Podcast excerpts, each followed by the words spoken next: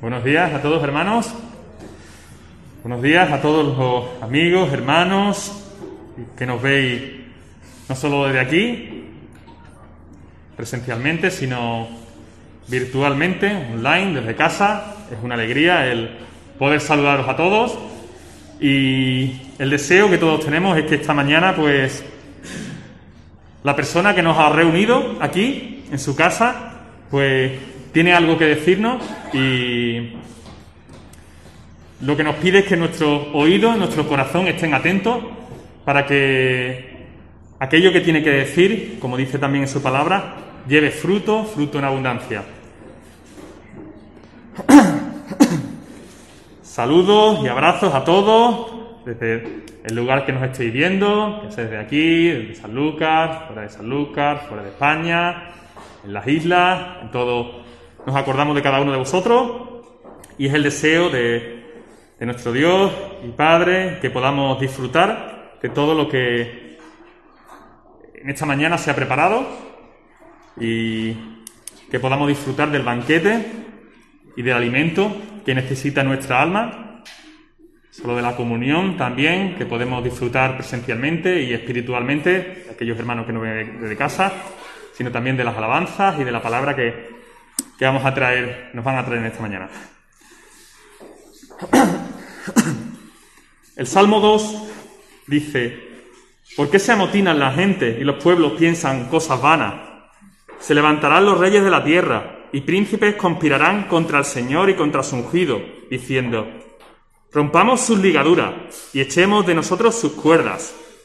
El que mora en los cielos se reirá. El Señor se burlará de ellos. Luego les hablará en su furor y los, los turbará con su ira. Yo he puesto mi rey sobre Sión, mi monte santo. Yo publicaré el decreto.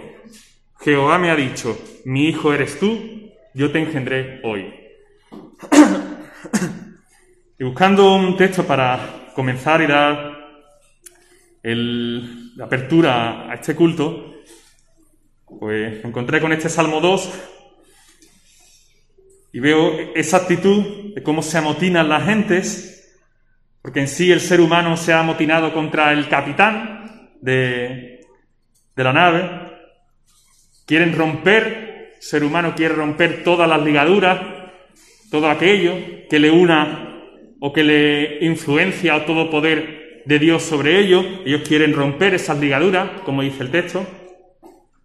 Quieren romper toda influencia. Ellos se consideran autosuficientes y solo hay que ver lo bien que va este mundo.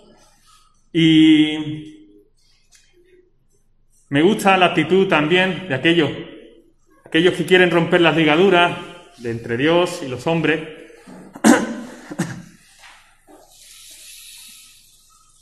Y dice, el Señor se reirá de ellos. Me hace mucha gracia también como las criaturas que somos, criaturas limitadas, insignificantes en comparación con nuestro Dios, como pretendiendo que nosotros podamos hacer algo contra el poder de Dios, contra aquel que nos creó, como si tuviéramos poder o influencia. Y como dice el texto, el Señor se reirá de ellos. Ellos no ven a Dios ni quieren verlo, pero el Señor dice que se está, se burlará. Pero luego cambia el versículo, versículo 6, el versículo 7, hay un cambio directo. Y me gustó ver esa, esa idea.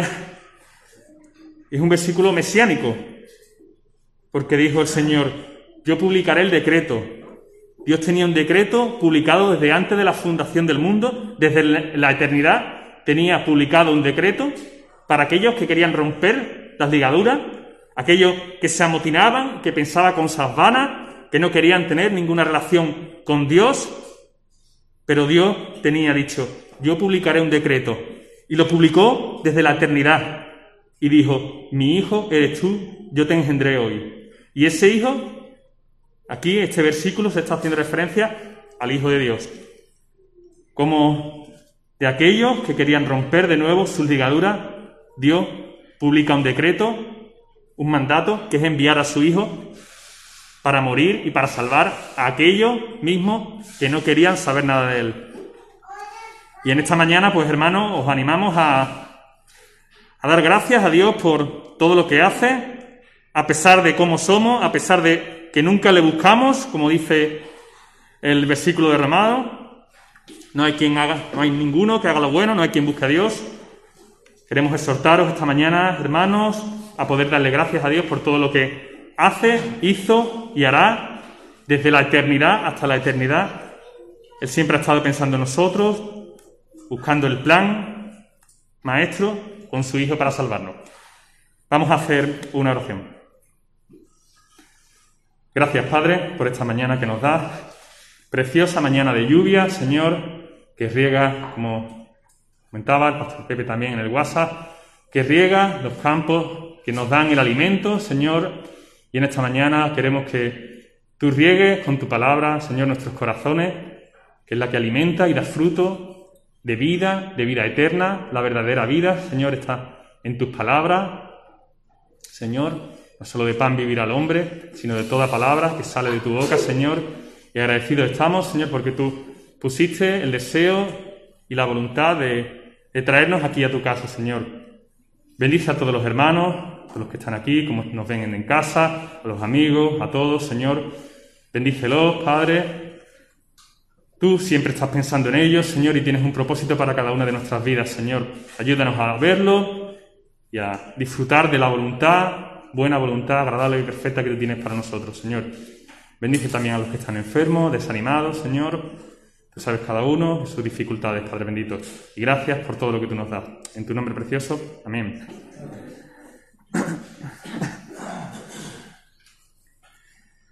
Bueno, vamos hay que, hay que, no se puede saltar uno el protocolo.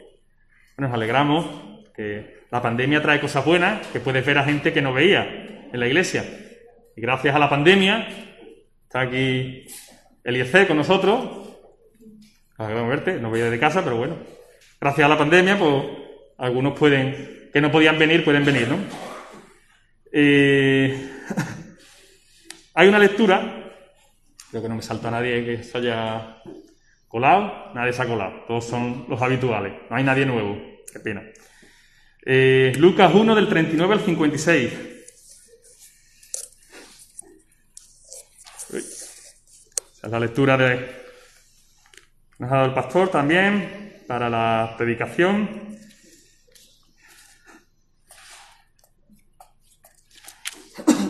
Lucas 1 del 39 al 56.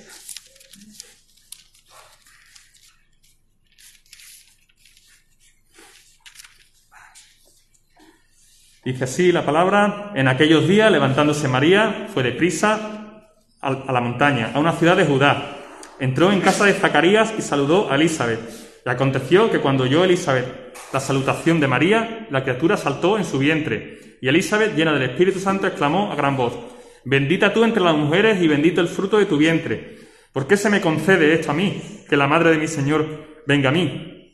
Porque tan pronto como llegó la voz de tu salutación a mis oídos, la criatura saltó de alegría en mi vientre. Bienaventurada la que creyó, porque se cumplirá lo que fue dicho de parte del Señor. Entonces María dijo, Engrandece mi alma al Señor, y mi espíritu se regocija en Dios mi Salvador, porque ha mirado la bajeza de su sierva. Pues desde ahora me dirán, Bienaventuradas todas las generaciones, porque me ha hecho grandes cosas el poderoso. Santo es su nombre, y su misericordia es de generación en generación a los que le temen. Hizo proezas con su brazo, esparció a los soberbios en el pensamiento de sus corazones, quitó de los tronos a los poderosos y exaltó a los humildes. A los hambrientos colmó de bienes y a los ricos envió vacíos. Socorrió a Israel, su siervo, acordándose de su misericordia, de la cual habló a nuestros padres para con Abraham y su descendencia para siempre. Se quedó María con ella como tres meses después se volvió a su casa. Amén. Pues sin más, hermanos, damos paso al tiempo de alabanza, grupito de alabanza que nos guíe en, esta, en este tiempo y que podamos disfrutar de las alabanzas que le dedicamos a nuestro Padre.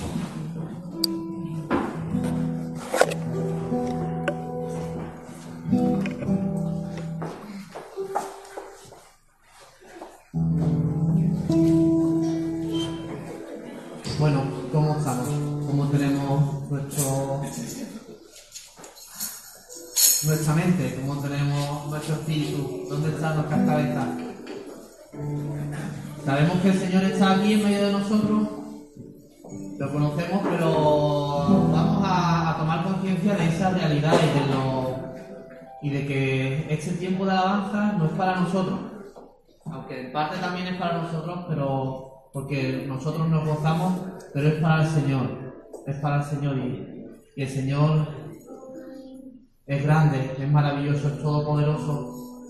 Vamos a, a, a honrarlo en esta mañana. Lo mejor que podamos, acercándonos a su gracia y Señor, llévate la gloria. En el nombre de Jesús. Amén.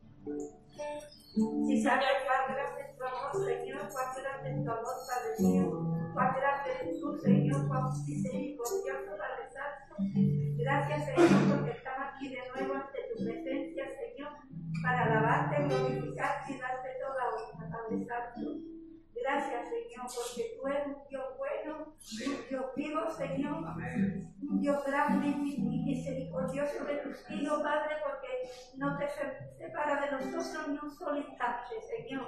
Gracias por todo cuanto nos da, Padre. Gracias porque cuida de los enfermos, Señor, porque pone tu mano sana- sanadora y limpiadora, Señor. Gracias, Padre mío. Gracias por todo. En el bendito nombre de tu Hijo amado, amén, Señor. Amén. Sí, Señor, cuán grande eres, Señor. No podemos parar de decirlo, Señor, por todo lo que vemos, Señor, por todo lo que tú eres, Señor. Queremos alabarte, Señor, y glorificarte en esta mañana, Señor. Y darte muchas gracias por tu cuidado, Señor, por tu provisión, Señor, por tu fortaleza, Padre. Muchas gracias, Señor. Y gracias también queremos pedirte por las ofrendas, Señor, que deseamos que sean eh, utilizadas para la extensión de tu reino, Señor. Utilízalas, Señor, y ayúdanos a utilizarlas según tu voluntad. En el nombre de Jesús, amén.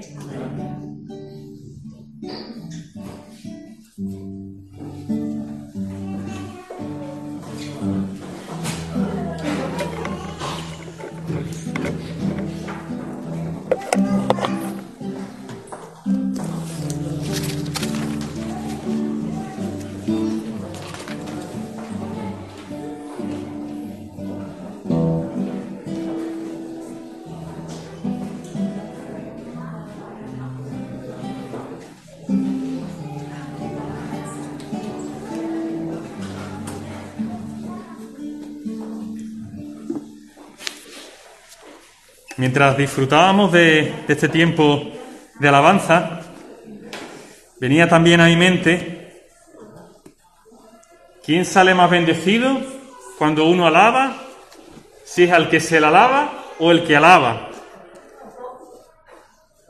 Y me parece a mí que o Dios se merece toda la gloria, toda la honra, pero también sé que Él no necesita nada de nosotros y Él quiere y le gusta y Él se la merece, pero yo creo que, en este instrumento que, Dios nos dio desde el principio, cuando el pueblo de Israel cantaba sus alabanzas, yo creo que sale más bendecido el mismo pueblo al poder expresar lo que tiene en su corazón a, su Dios y, y es, un, es un gozo como Dios provee incluso las mismas alabanzas a Él que sean una bendición para nosotros, ¿no? Y así podemos alabarle, como dice el texto, con nuestro cuerpo, con nuestra mente, con nuestro corazón, con nuestras emociones, con nuestros sentimientos, todo al completo. Y damos gracias a Dios y al grupo de alabanza por este tiempo tan, tan bueno de alabanza y de comunión. Y ya sin más, hermanos, pues damos paso al tiempo de la palabra que nos lleva nuestro pastor Rubén. Y ahora es su tiempo.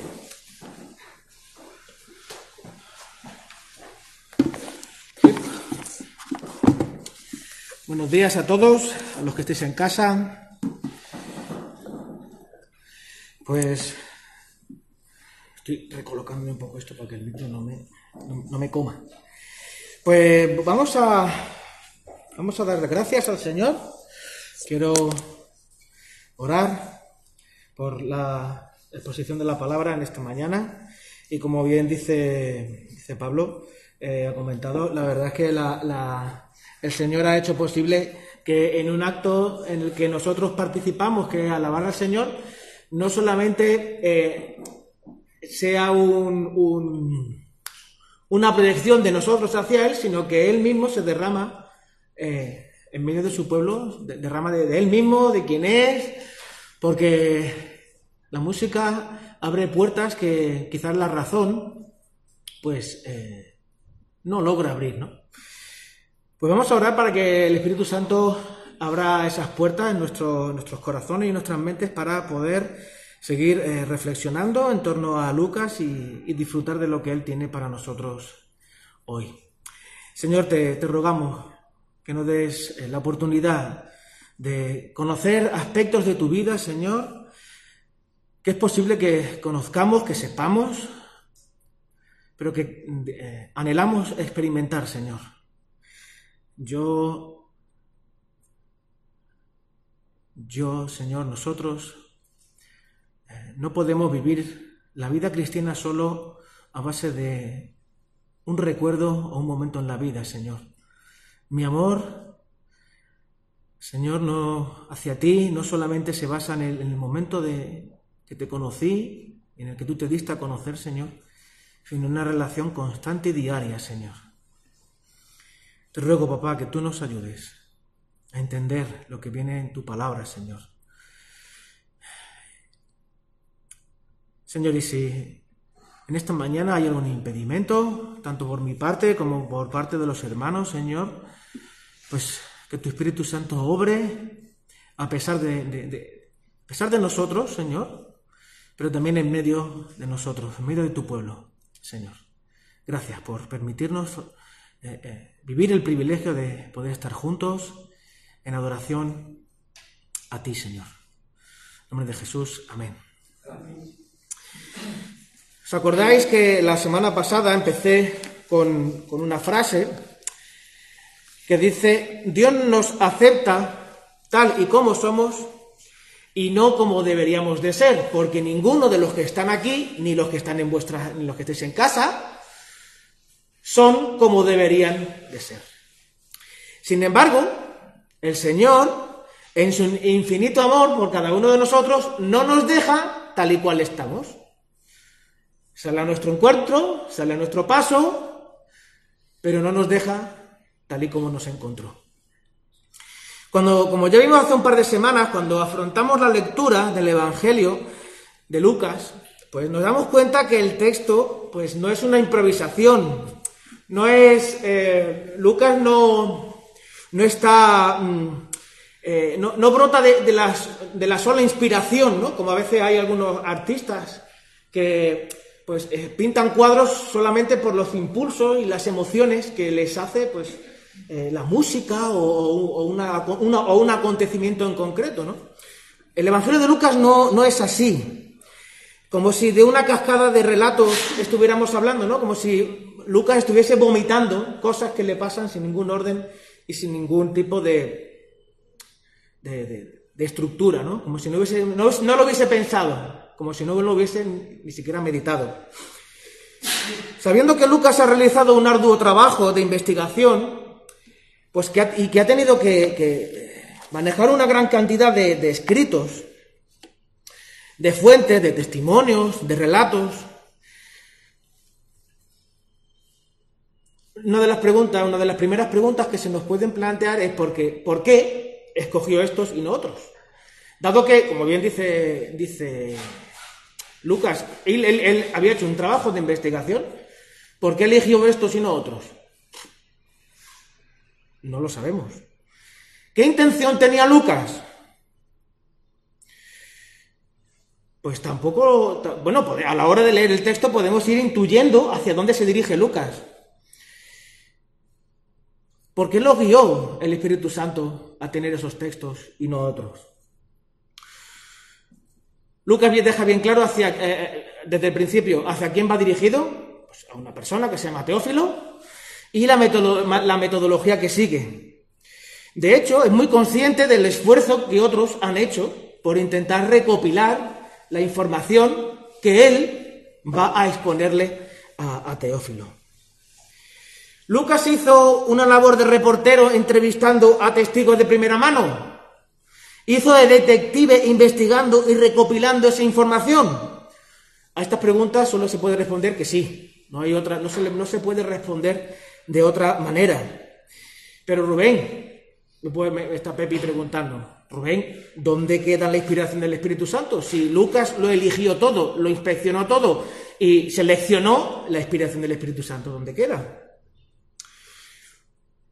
Pablo habla de Lucas en Colosenses y le describe como el médico amado. Lucas acompañó a Pablo a partir de su segundo viaje misionero en un montón de ocasiones. De hecho, en Filipo, esta carta que hemos estado viendo hasta no hace mucho, Pablo dejó a Lucas en Filipo para ayudar a la comunidad a madurar, crecer, ¿verdad? Eh, un hombre bien formado y preparado para desempeñar una labor que le hubiese llevado a vivir una vida cómoda. Porque eh, Lucas tiene conocimientos en geografía, en griego clásico. Yo no sé, yo sé algo de griego, pero no mucho, yo muy poquito. Pero los expertos hablan que los primeros, estos primeros capítulos de Lucas tienen una redacción y unas, eh, una brillantez en su, en su- en su escritura, en su redacción, en su composición, que hablan de Lucas como, una, como, como- un, experto en saber escribir, ¿no? En cambio, en el Evangelio de Marcos vemos que todo es mucho más rudo, mucho más vasto.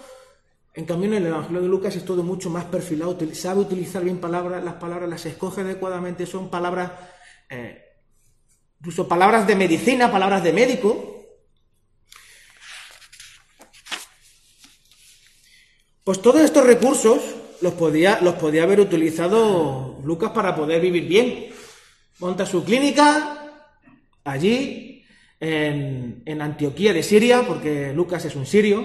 No, hasta no hace mucho eh, salía por la tele los sirios, cuando llegó el coronavirus lo, lo ha opacado, pero eh, los sirios, que hay un montonazo de sirios por ahí sueltos en, en campos de refugiados por Italia y por otros lugares, pues Lucas era uno de estos. Lucas era uno de esos.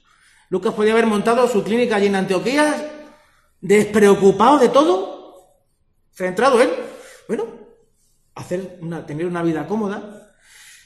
Sin embargo, el impacto de Jesús en la vida de Lucas no le deja vivir sin poner todo eso que tiene bajo la dirección y la guía del Espíritu.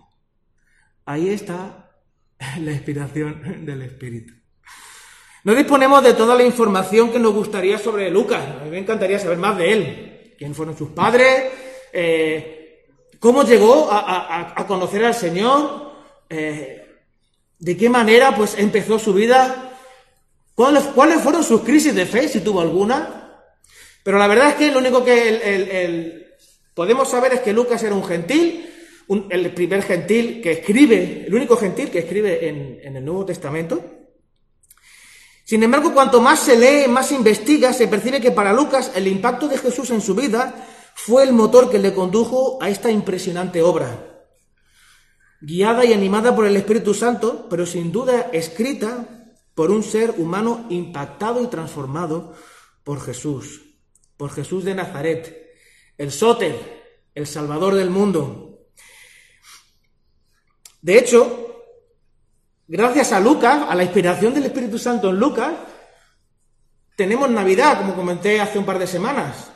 Sin el relato de Lucas, no podríamos celebrar la Navidad. Tendríamos, bueno, sí, en el Evangelio de Mateo. Pero la infancia de Jesús, como la describe Lucas, no la describe ninguno.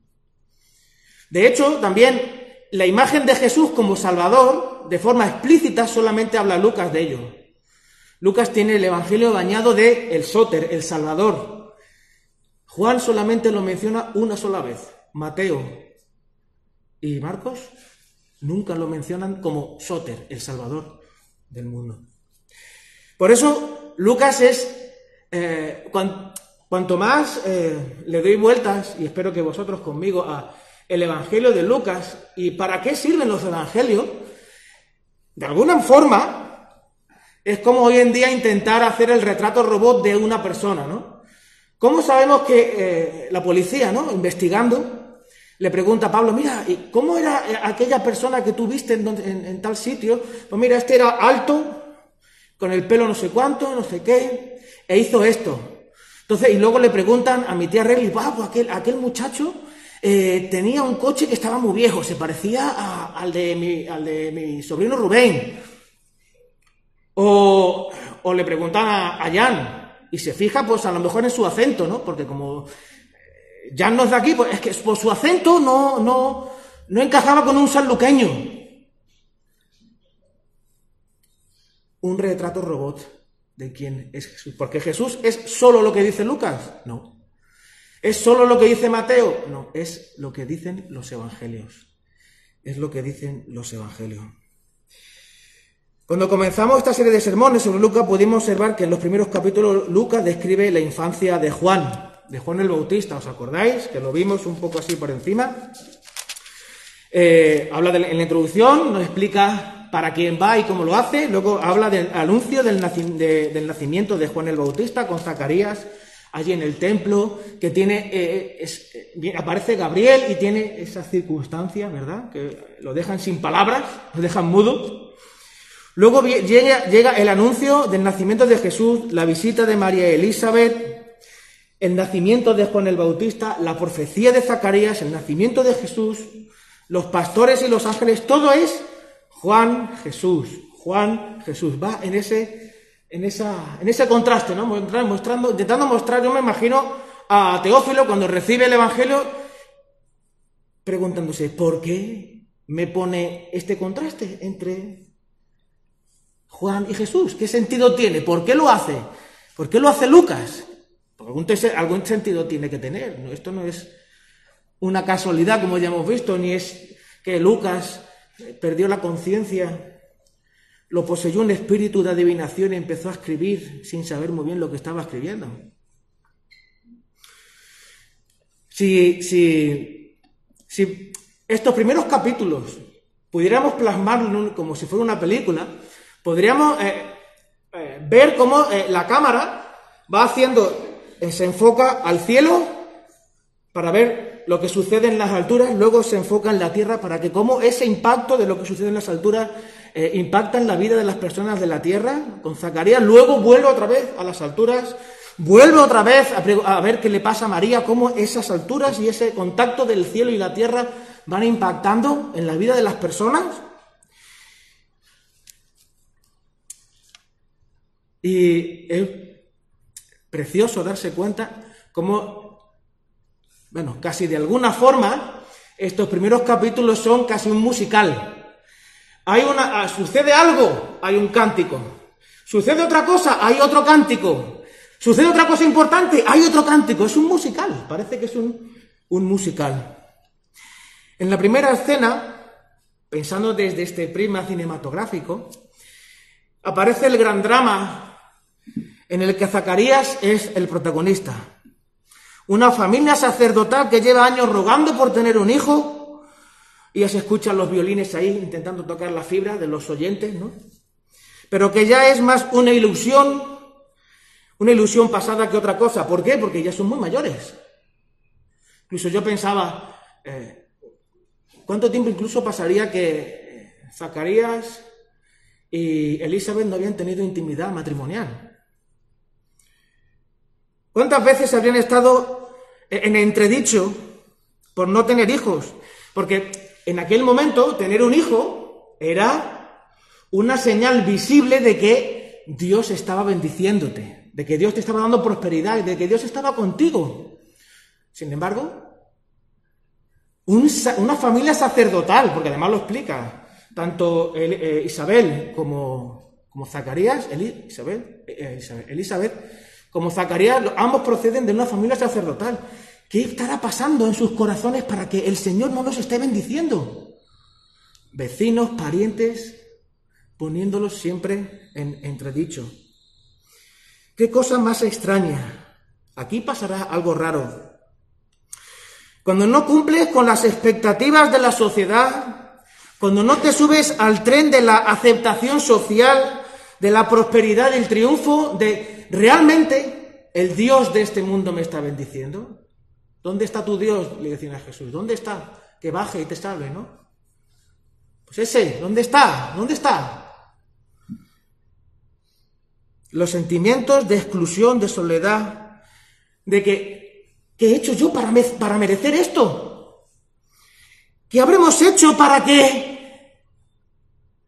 Y casi, y casi nos da vergüenza acabar la frase, ¿no? ¿Qué hemos hecho? ¿Qué he hecho yo para que Dios me castigue con esto? ¿Tenga que hacerme pasar por esto? Dolor, vergüenza. ¿Y qué hacer? ¿Qué hacía Lucas? ¿Qué hacía Zacarías con todo esto? Pues, como bien dice Lucas, era una familia, just- una familia justa que buscaban sinceramente al Señor, se acercaban a la Torá y buscaban de todas formas, de todas las formas posibles, pues que su familia fuera señalada tanto por los de fuera, incluso por los de dentro, por, por ti mismo, ¿no? ¿Cuántas veces eh, cuando nos, eh, nos exponemos a, nuestro, a nuestra forma de entender lo que debería de ser la vida cristiana, tú mismo te das cuenta que no llegas. Tú dices, yo tendría que estar haciendo esto, tendría que estar viviendo esto, sintiendo esto, pero en realidad todos los días estoy lidiando y luchando con las mismas cosas todos los días. Una familia bajo esta situación, que el propio Lucas indica que son personas que sirven a Dios con sinceridad, reciben el notición, reciben el regalazo. Zacarías, por fin vas a poder oficiar un culto en el templo de Dios.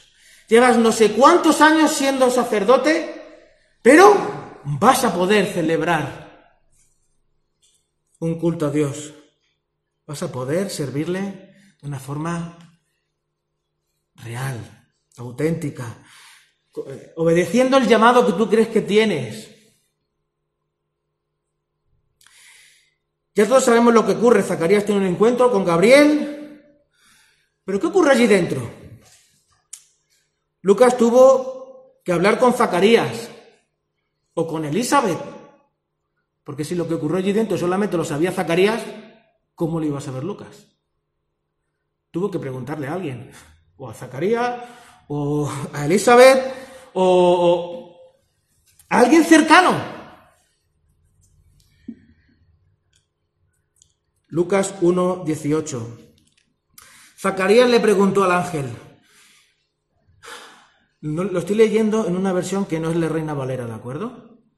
Porque en esta versión, de alguna forma, clarifica un poco más la intención del corazón de Zacarías. Zacarías le preguntó al ángel, ¿y cómo voy a saber que esto será así? La Reina Valera lo dice de esta manera. ¿En qué conoceré esto? Porque yo soy viejo y mi mujer es de edad avanzada. Yo estoy ya muy viejo, yo ya soy muy mayor y mi esposa también. El ángel le respondió, yo soy Gabriel y estoy en presencia de Dios. He sido enviado a hablar contigo para comunicarte estas buenas noticias. En un lenguaje más coloquial, podría haber sido algo así, ¿no? Si hubiese sido en San Lucas, por ejemplo. A ver, a ver, Gabriel, ¿cómo puedo saber que esto que tú me dices es cierto? Gabriel le respondería, ¿más señal que yo? A ver, eh, siendo quien soy, a ver, un ángel, ¿eh? cuidadito. Estoy a la, a la, diestra de Dios, o sea que el mensaje que te traigo es una, es una carta, un email, es más que un WhatsApp, esto está certificado para que tú lo recibas. ¿No es suficiente? ¿Qué más necesitas? Y la verdad es que sí, que se quedó mudo. Algunos dicen que también, eh, que también sordo, porque cuando, cuando sale de, este lugar, del lugar santo donde está quemando el incienso, el, el sacerdote cuando salía pues tenía que hacer la bendición sacerdotal. Eh, esta oración que dice, el Señor te bendiga y te guarde y haga resplandecer tu rostro sobre ti, etcétera, etcétera. Pero no pudo decir nada y lo, lo único que podía hacer era, era, hablar por señas. De hecho, la palabra que utiliza Lucas para hablar de, de, de esa mudez se puede eh, entender como solo eh, la incapacidad de hablar, también como la incapacidad de escuchar o ambas cosas a la vez. Porque en, el, en eh, Lucas y bueno, los evangelios y demás se usa de forma indiferente la misma palabra. Pero bueno, sea como fuere, lo que sucedió allí lo dejó sin palabras, no podía hablar. Y quién sabe si escuchar también. Pero si seguimos con atención el relato, podemos observar cómo Zacarías va de menos a más. Pasa de ser un hombre justo que conoce y sigue la Torah a un hombre lleno del Espíritu Santo. Pasa del conocimiento a la experiencia. Pasa de la lucha por la aplicación de las verdades que conoce al descanso, al gozo de aquel que ha experimentado la intimidad con su Creador. Qué importante es esto, ¿verdad? Muchas veces eh, mis certezas se basan, se basan en un conocimiento teórico, intelectual y en una verdad experimental, experimental de, de vida. Pasa de usar su boca para expresar no solo sus dudas, sino también su agotamiento espiritual y su falta de fe frente a una realidad que lo podría haber desbordado, a expresar un cántico de gratitud, una poesía de reconocimiento, un salmo de alabanza a Dios, revelando una profecía para su hijo. En medio de todo esto, el mismo, en medio de todo esto, lo que está sucediendo, este, este, este, foco que hace la cámara explicando la, vida de Zacarías, de cómo es el, anuncio de Juan y todo lo que sucede a su alrededor, la cámara pasa ahora a enfocar a María. Y el mismo que él se le aparece a Zacarías se le parece a María. Y no sabemos, la verdad es que no sabemos cuánto tiempo más tarde, podemos hacer cuentas, ¿no? de cómo más o menos eh, fueron eh, el parto, ¿no? De entre, la diferencia de meses entre uno y otro. Pero Lucas en su introducción busca guardar escrupulosamente el orden cronológico de los acontecimientos. Después de ver el proceso eh, por el que ha discurrido el nacimiento de Juan y leer sobre el anuncio de Gabriel a María, no deja de llamar la atención como ante, aparente, ante la apariencia, ¿no? De que María le hace las mismas preguntas al ángel. El ángel actúa de forma diferente, ¿no? las consecuencias que le reportan a María esas preguntas son diferentes. María, una muchachita joven que procede de un pequeño pueblo situado al norte de Jerusalén, de no más de 500 habitantes, que se ocupaba de cultivar la tierra y tenía, pues, los que no cultivaban la tierra, pues eran artesanos. José era un artesano, era carpintero. Esta Muchacha se había criado en la periferia de la vida social y espiritual de aquel momento, lejos de la capital, del núcleo espiritual donde realmente se, se movía o se entendía que Dios se movía. De hecho, si hacemos un poco de memoria, podemos recordar que de alguna, de, alguna forma eh, todo lo que le sucede tanto a Zacarías como a María, eh, pone sobre la mesa dónde está el corazón de cada uno. María recibió las mismas palabras que Zacarías ante el, ante el mensajero, le dice eh, el ángel, tranquila, no te, no te preocupes, no tengas miedo. Y después de esta presentación, el ángel le explica que va a ser la madre del Señor, la madre del Salvador, a lo que ella le contesta, Voy a leer también, vuelvo a decir, en otra versión, ¿no? Para, eh, que desglosa un poquito mejor la intención de las palabras que usa en este caso. Porque la Reina Valera lo traduce exactamente igual. En este caso, en otras versiones lo traducen de forma diferente. Dice, ¿cómo podrá suceder esto? le preguntó María el Ángel. Pues, puesto que soy virgen, el Espíritu Santo vendrá sobre ti y el poder del Altísimo te cubrirá con su sombra. Así que el santo niño que van a hacer los llamarán Hijo de Dios. La duda de Zacarías se centra en la necesidad de una señal que le asegure que lo que el ángel está diciendo es verdad y eso va a suceder. María se centra en la mecánica. A ver si yo no, yo no, eh, yo no tengo, yo no yo no, tengo relación con un muchacho. ¿Cómo va a suceder esto? María no comprende la mecánica del proceso. Ambas frases hablan de lo que hay en el corazón de ambos, pero en una se trasluce desconfianza ante el anuncio y en la segunda se trasluce asombro. Asombro. Me llama la atención que tanto con Zacarías como con María el problema no está en hacer preguntas, ¿verdad? El problema no es que tú le hagas preguntas al ángel o le hagas, preguntas a Dios, sino del donde brotan. ¿Qué intención tienen? Pues tengo que confesar que el personaje de Zacarías me ha llamado mucho la atención.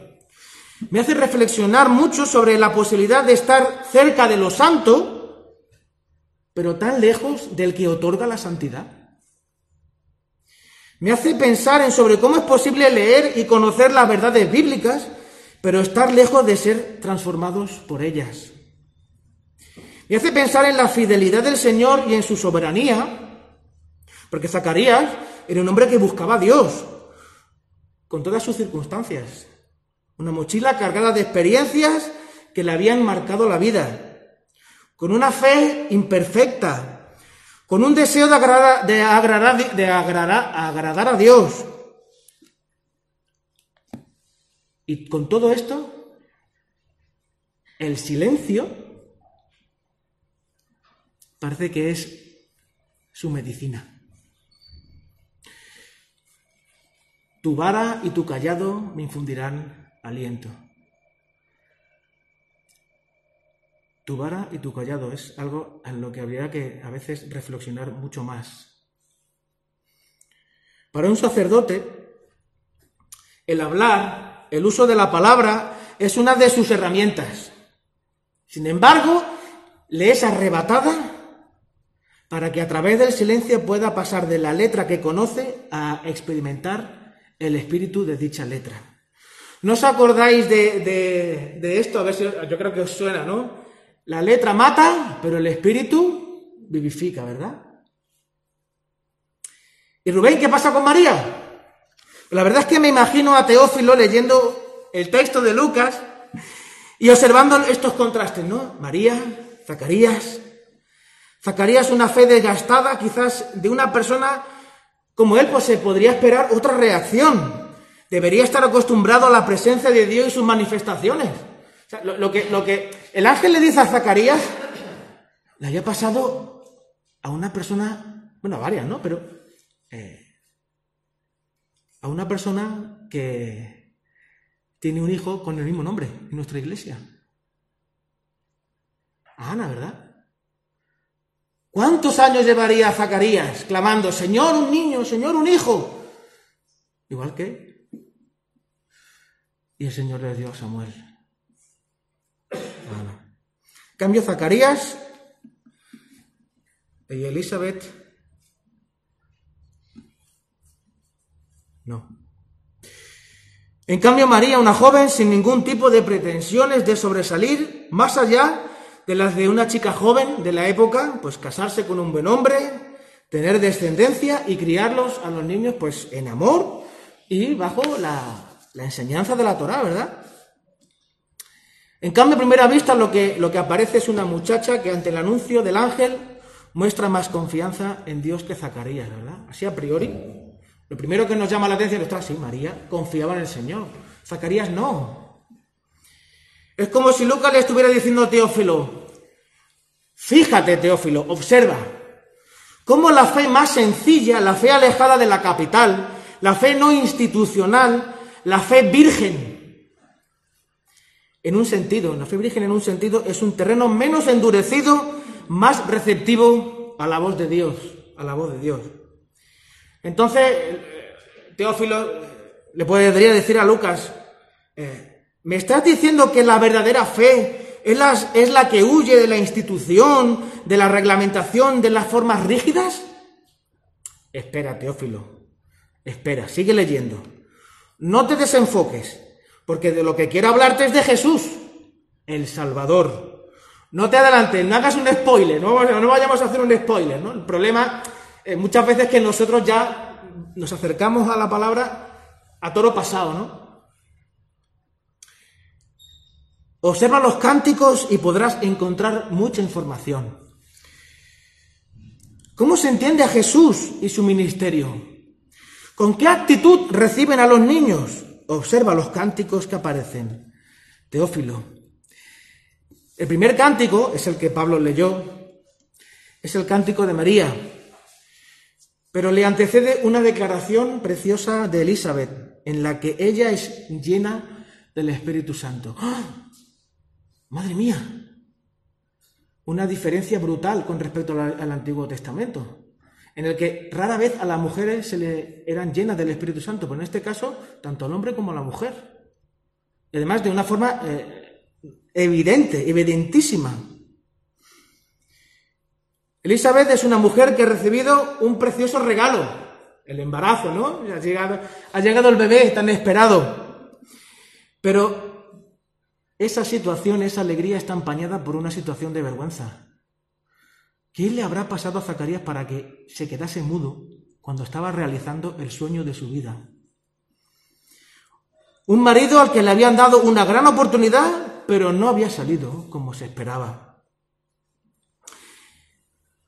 Y con esta introducción musical comienza de, seguido el cántico de María, que se le llama el Magnificat, porque en latín eh, la, primera, la, primera, palabra con la que eh, María empieza, mi alma engrandece al Señor, es Magnificatis, algo así en latín, ¿vale?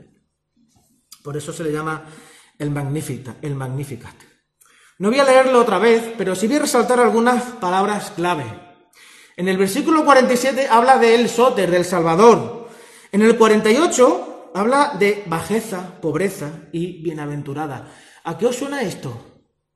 Bienaventurados los pobres, ¿no? ¿No suena esto a los, al Sermón del Monte? Hace, hace un no sé, un saborcico dulce, ¿no? El sermón del monte. El cántico, el cántico de María pasa de centrarse en el impacto que ha tenido la llegada del Salvador a su vida para apuntar a que es un acto de misericordia de Dios para todas las generaciones. Versículos 49 y 50. Y luego los, el de 51 al 53 pone un claro énfasis en los pobres frente a los ricos y los poderosos. Hablan también del carácter del ministerio del que viene. Y un claro mensaje, un claro énfasis al mensaje profético, al mensaje profético que, está, que este, este Salvador trae.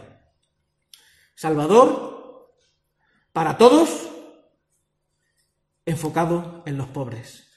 Pero los pobres, de hecho Mateo, eh, el hombre matiza, el, matiza amplía el, contenido los pobres en espíritu, los que están en bancarrota espiritual independientemente de tu situación económica.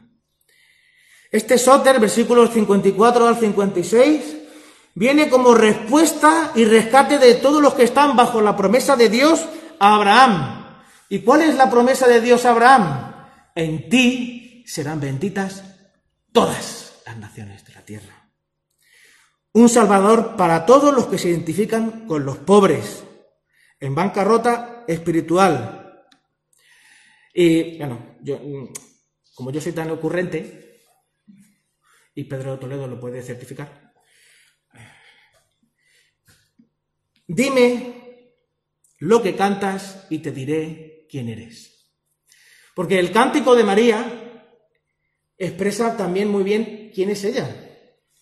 Una persona que no se siente digna, que, viene de un pueblecito, que no, no tiene grandes conocimientos de teología, como podría ser en este caso Zacarías. Entonces, la pregunta siguiente, Lucas, todo esto que ha dicho María, tú te lo has inventado. Tú que sí eres súper listo, has, hecho una redacción y, y te has inventado todo lo que María dijo. Bueno, Podría ser una de las preguntas que nos podríamos plantear, ¿no? Sin embargo, María, como era costumbre en aquel momento, tanto María como otros tantos, cuando eh, iban a las fiestas de guardar, siempre había alguien, un sacerdote, un escriba, alguien que explicaba el sentido de esa fiesta. No iban, como sucede hoy en día, ¿no? O en, otros momentos de la historia, en el que eh, como hay una canción que dice, eh, ¿cómo dice esta canción? Eh, alcohol, alcohol, alcohol, alcohol, alcohol. Yo no he, no he venido. Eh, el resultado me da igual. Vengo al furbo, pero me da igual mi equipo. Me da igual si ganas y pierdas. Yo lo que vengo, pues a, a ponerme pu. Me da igual el sentido de la fiesta. Me da igual todo. ¿Yo a qué he venido? Ponerme a gustito.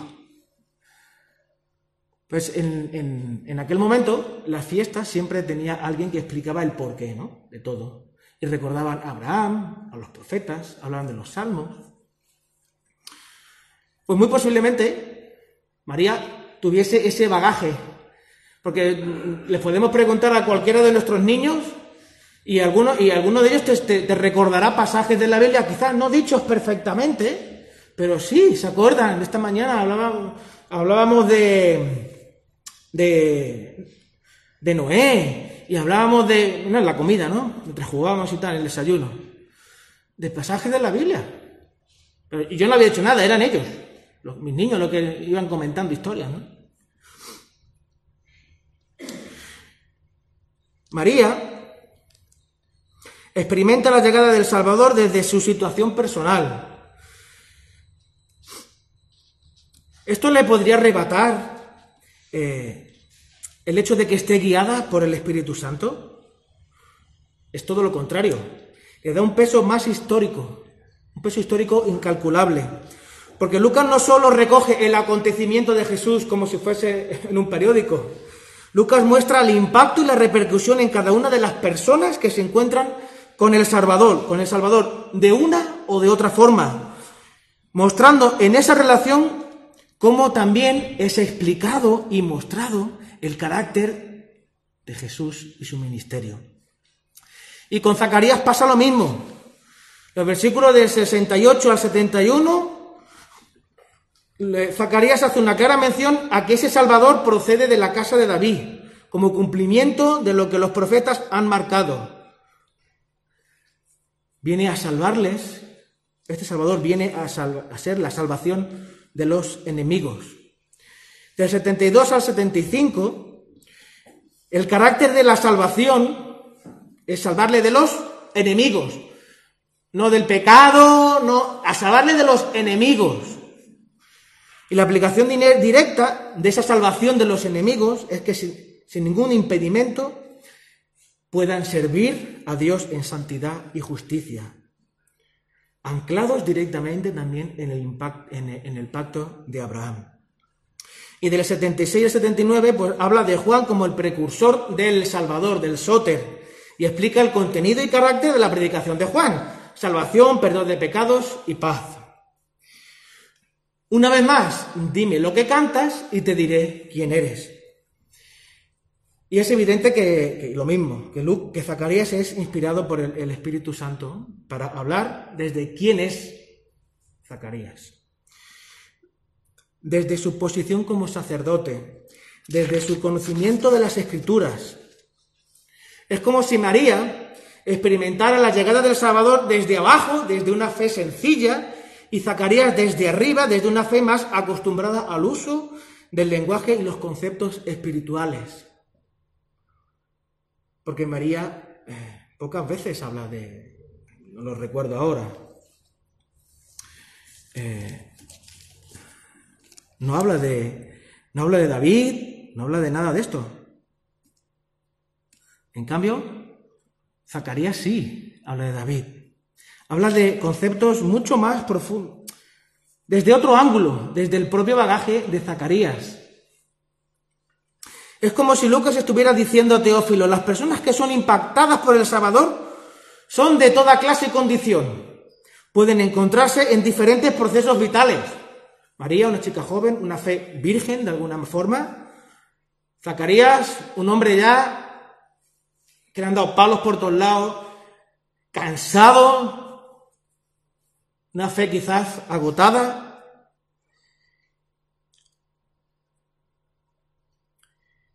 Pues personas que se encuentran en diferentes procesos vitales, en diferentes procesos de su propia experiencia de fe.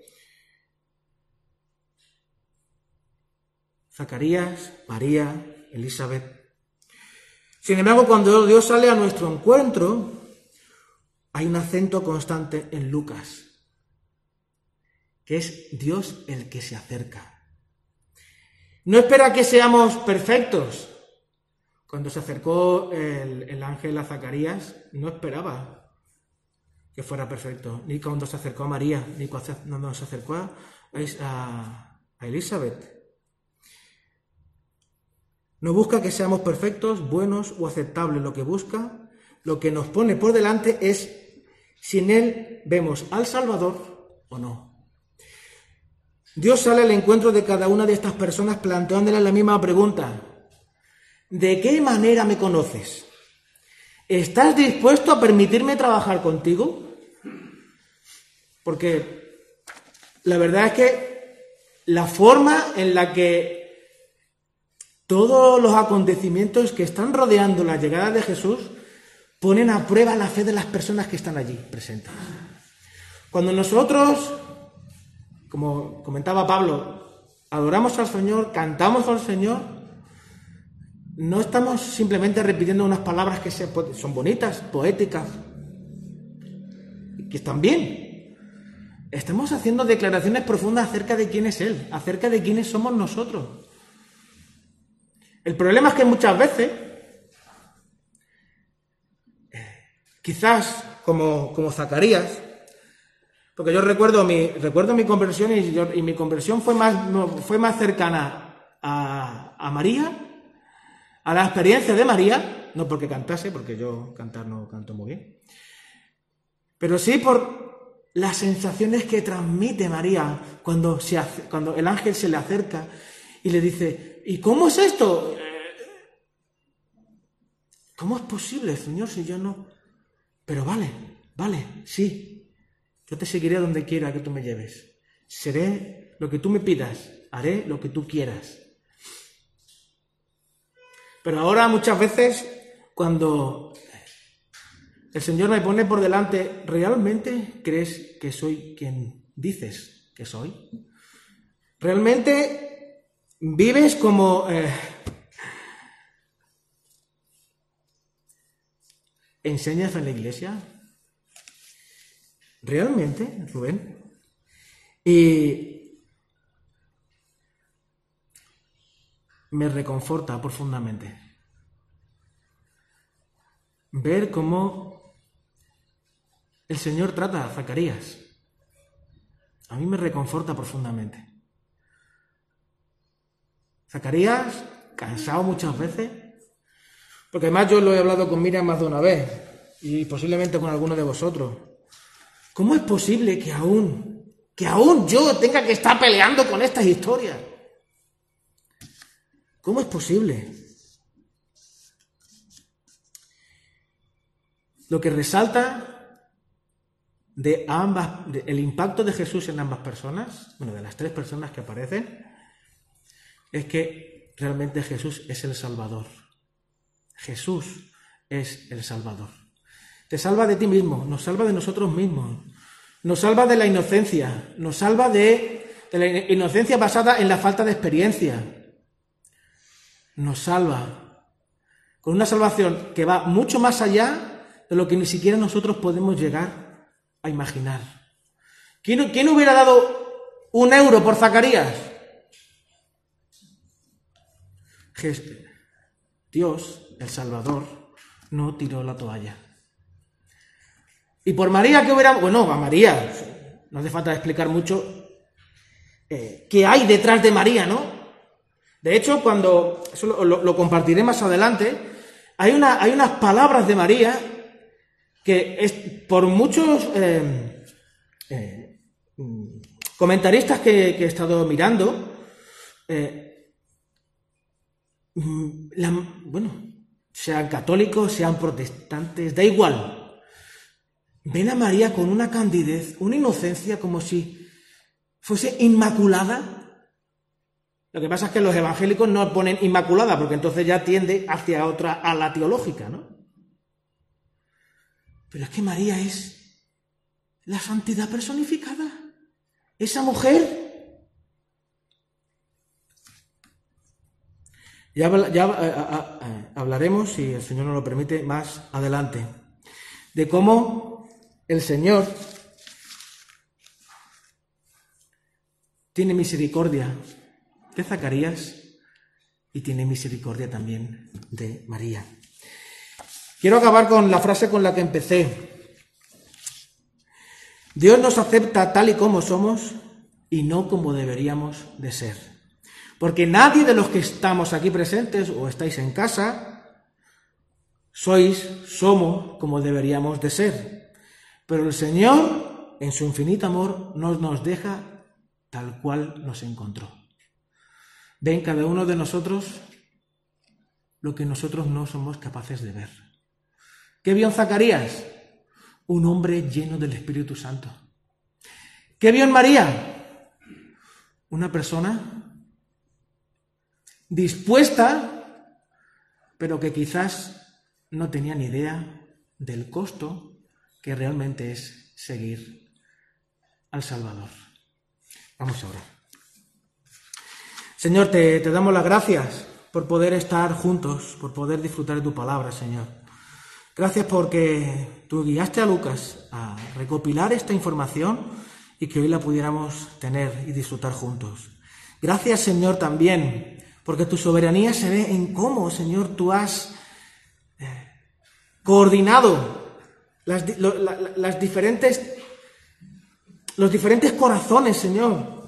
El, cómo nos acercamos a ti, el cómo tú te acercas a nosotros, el, el que encuentras en nuestro interior para guiar la historia hacia el cumplimiento de lo que tú tienes, Señor. Muchas gracias, porque, Señor, tu, tu vara y tu callado nos, nos infunden aliento. Ayúdanos, Señor, a disfrutar de tu presencia. Ayúdanos a pasar del conocimiento a la experiencia, Señor. Ayúdanos a que cada día tu Espíritu Santo nos muestre quién eres tú y a su vez quiénes somos nosotros y la necesidad que tenemos de vivir en tu misericordia, Señor. Que tu gracia sobrepasa todo entendimiento. Y lo único que podemos hacer nosotros es darte gracias y descansar en ti, Señor. Gracias una vez más por, por tu amor. En tu nombre, amén.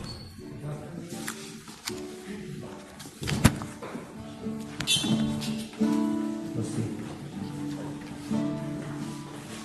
Qué maravilla es como el Señor cumplió su propósito con Zacarías,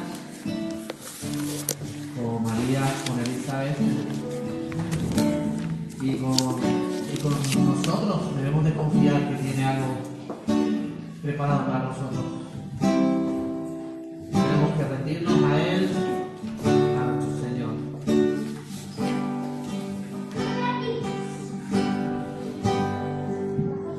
Tu poder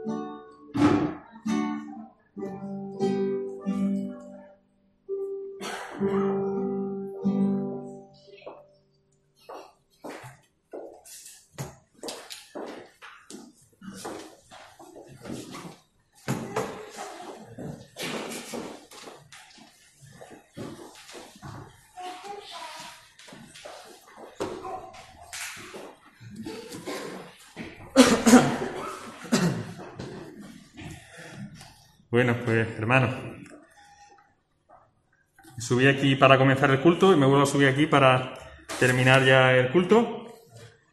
Y le voy a pedir a nuestro hermano Antonio Galán si puede despedirnos ya este tiempo con, con una oración. Si puede acercarte aunque sea un poquito para que escuchen de casa, aunque te escuchan. Ahí está. Perfecto, Antonio. Señor, sí, queremos, Señor, darte gracias porque podemos tener este lugar y este rato para que te podamos alabar y glorificar, Señor. Amén. Esta es nuestra intención, esto es lo que tenemos en nuestro corazón. Amén. Queremos decirte, Señor, que te amamos, que te hemos glorificado, que tú eres lo más maravilloso, Señor, que hemos encontrado en este mundo. Amén. Por eso queremos alabarte y glorificarte. Amén. Y gracias, Señor, porque podemos también oír tu palabra. Tú eres, Señor, ese Padre amante que está dispuesto siempre a consolarnos, a darnos todo lo que nos hace falta, Señor. Te damos las gracias, Señor, por tu propósito que tú tenías para este mundo. Te damos las gracias porque, según tu voluntad y según tu amor, podemos decirte, Padre, y podemos tener un Salvador. Amén. Queremos, Señor, de verdad, de corazón, agradecerte todo. Queremos que tú pongas tu mano, Señor, sobre, los enfermos, Señor, de nuestra congregación. Y también, Señor, que tú puedas proveer a todos y cada uno de los hermanos. Señor. Amén. Y deseamos, Señor, que tú nos acompañes en esta semana, que tú nos des un gran, gran tiempo en esta semana y que te podamos palpar, te podamos, Señor, ver cómo tú nos nos en tu mano, Señor. Pedimos una bendición muy grande. En el nombre de Jesucristo. Amén. Pues gracias Antonio, gracias a cada uno de los que han participado en esta mañana, trayéndonos pues alabanzas y la palabra en esta mañana. Gracias también a- y deseamos que allí en casa pues también hayan podido disfrutar de, de todo. Eh, y pedimos también que si Dios quiere pues poco a poco vayamos viendo más caras aquí presencialmente y igualmente podamos seguir utilizando los medios técnicos que Dios ha permitido que el hombre tenga y que nos permite estar desde casa conectados y unirnos sin tener que movernos desde casa. También es un instrumento que, que esperamos que Dios siga usando, que podamos seguir disfrutando. Eh, nos mandaba saludos, José y Pepa nos dijeron que os diera saludos a la iglesia, parte de ellos. Hemos dicho también que, que podemos ir viendo nuevas caras. Vimos nuevas caras también, comentamos Leger. Eh, y hay una nueva cara también que se me olvidó comentar, que es Samuel. Samuel está aquí ya de hace mucho tiempo. Él me dijo que ya ni, ni se acordaba, ¿verdad, Samuel? Tú no te acordabas ya de, desde cuándo no venía, ¿verdad? No se acordaba. Nos alegramos mucho de ver a Samuel. Alegría muy grande también.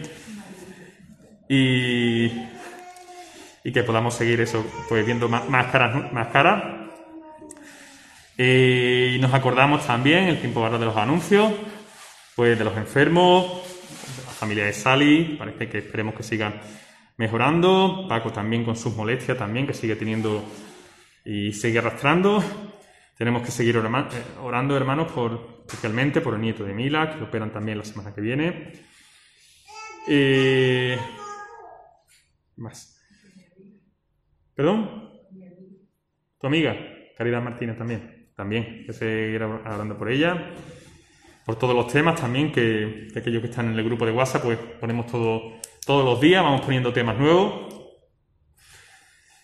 Eh, damos, mira, pues gracias a, a la puerta esta que, que ha abierto, gracias también a, a Rubén, el tema del estudio, que, que tan con tantas ganas se ha comenzado y damos gracias de nuevo porque es un instrumento en el que podemos disfrutar vamos a aprender. Pues seguimos dando gracias pues, por ese instrumento de estudio, seguimos también dando gracias por ese instrumento también de oración en el que podemos unirnos desde casa.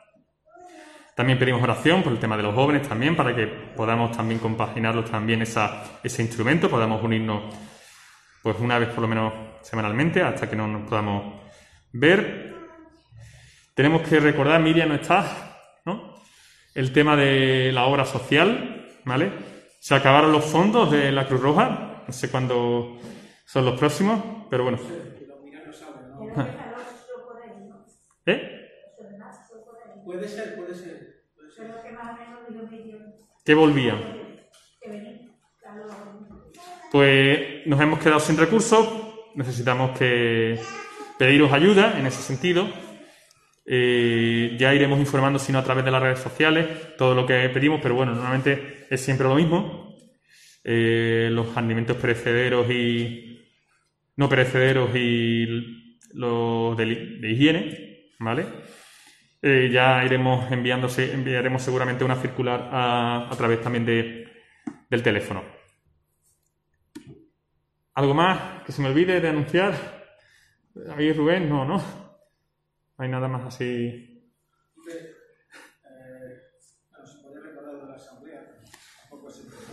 Bueno, de la asamblea, si, si, si la, los niveles de, de incidencia de positivos pues sigue bajando, sigue bajando, a lo mejor el aforo ya pasaría al 50% y podríamos tener la asamblea que no hemos tenido.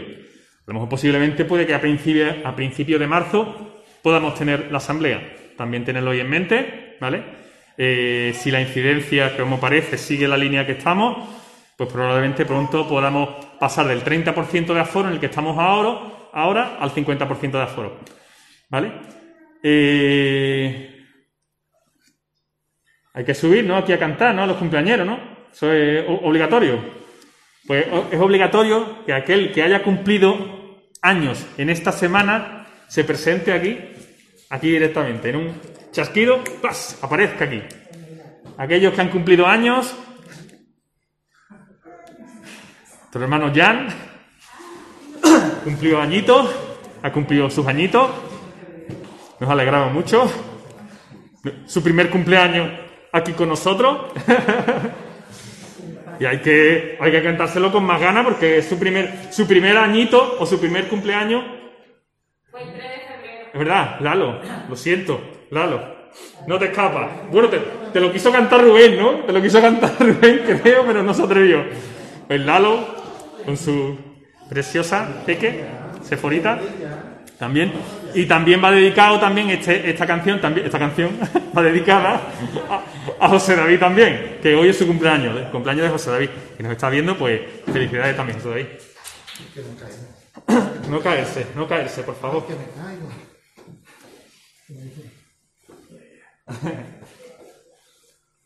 Pues nada, una voz.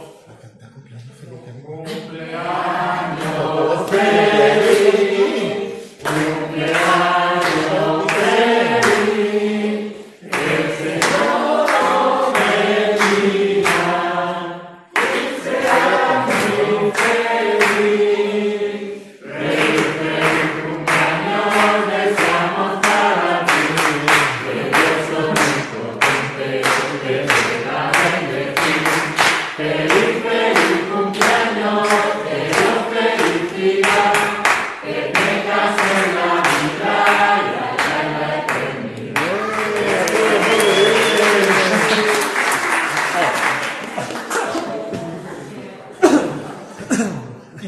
alegría se ve en las caras, en las caras de los, de los tres que han subido aquí, se ha visto la alegría por esta simple canción. Y nada, pues felicidades y nos alegramos, Jan, también de tu primer cumpleaños aquí con nosotros y si Dios quiera, que sea muchos más aquí con nosotros.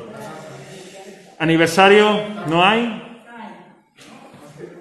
Pues hermanos, una y seis minutos, terminamos nuestro culto. Desearos una gran bendición a todos para este domingo. Aquí la preciosa Sephora acompañándome para despedir el culto. Y se fue. Y nada, hermanos, buena semana. Nos seguimos viendo por los medios virtuales. Que Dios os bendiga. Dios está con nosotros en las dificultades y estamos juntos también en esto. Que Dios os bendiga, hermanos.